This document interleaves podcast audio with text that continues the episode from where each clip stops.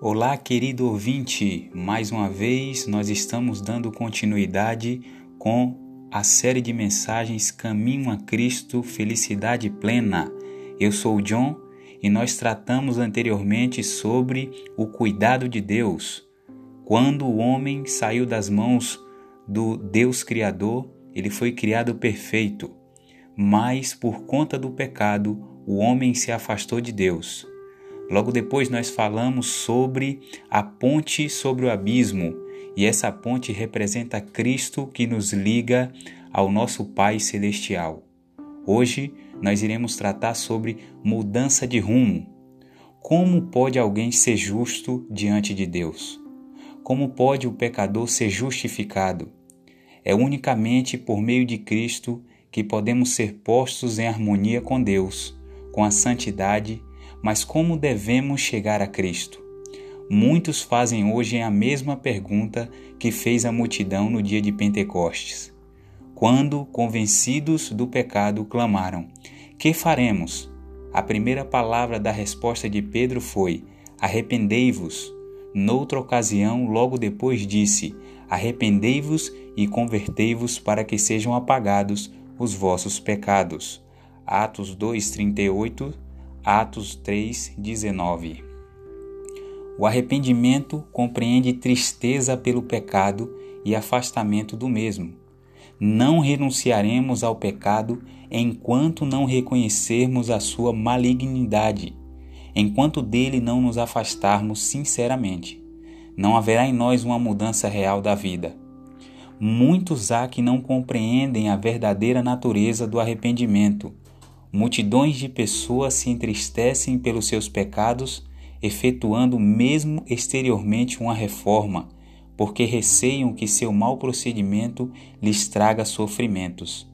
Mas não é este o arrependimento segundo o sentido que lhe dá a Bíblia. Lamentam antes os sofrimentos do que o próprio pecado. Tal foi a tristeza de Esaú, quando viu que perdera para sempre o direito da primogenitura Balaão, aterrado à vista do anjo que lhe se pusera no caminho com a espada alçada, reconheceu seu pecado, porque temia que devesse perder a vida. Não teve, porém, genuíno arrependimento do pecado, nem mudança de propósito ou aborrecimento do mal. Judas Iscariotes, depois de haver traído seu Senhor, exclamou: Pequei traindo sangue inocente Mateus 27, 4. A confissão arrancada de sua alma culpada por uma horrível consciência de condenação e temerosa expectação do juízo. As consequências que o aguardavam enchiam-no de terror, mas não houve em sua alma uma profunda e dolorosa tristeza por haver traído o imaculado Filho de Deus e negado o Santo de Israel. Faraó, quando sofria sob o juízo de Deus, reconheceu seu pecado para escapar a castigos posteriores, mas voltava a desafiar o céu apenas suspensas as pragas. Todos esses lamentavam as consequências do pecado, mas não se entristeceram pelo próprio pecado. Quando, porém, o coração cede à influência do Espírito de Deus, a consciência é despertada e o pecador discerne alguma coisa da profundeza e santidade da lei de Deus, base de seu governo no céu e na terra. A luz verdadeira que alumia todo homem que vem ao mundo ilumina também os secretos escaninhos da alma, e as coisas ocultas das trevas se põem a descoberto. João 1, 19. A convicção se apodera do espírito e da alma. O pecador tem então uma intuição da justiça de Jeová e experimenta horror ante a ideia de aparecer em sua própria culpa e impureza perante o prescrutador dos corações. Vê o amor de Deus, a beleza da santidade, o gozo da pureza, anseia por ser purificado e reintegrado na comunhão do céu. A oração de Davi, depois de sua queda, ilustra a natureza da verdadeira tristeza pelo pecado. Seu arrependimento foi sincero e profundo. Não fez nenhum empenho por atenuar a culpa. Nenhum desejo de escapar ao juízo que o ameaçava lhe inspirou a oração. Reconheceu a enormidade de sua transgressão, viu a contaminação de sua alma, aborreceu o pecado. Não suplicava unicamente o perdão, mas também um coração puro, anelava o gozo da santidade ser reintegrado na harmonia e comunhão com Deus. Era esta a linguagem de sua alma. Bem-aventurado aquele cuja transgressão é perdoado e cujo pecado é coberto. Bem-aventurado o homem a quem o Senhor não imputa maldade e em cujo espírito não há engano. Salmo 32, 1 e 2. Tem misericórdia de mim, ó Deus, segundo a tua benignidade apaga as minhas transgressões segundo a multidão das tuas misericórdias. Porque eu conheço as minhas transgressões e o meu pecado está sempre diante de mim. Purifica-me com isopo e ficarei puro. Lava-me e ficarei mais alvo do que a neve.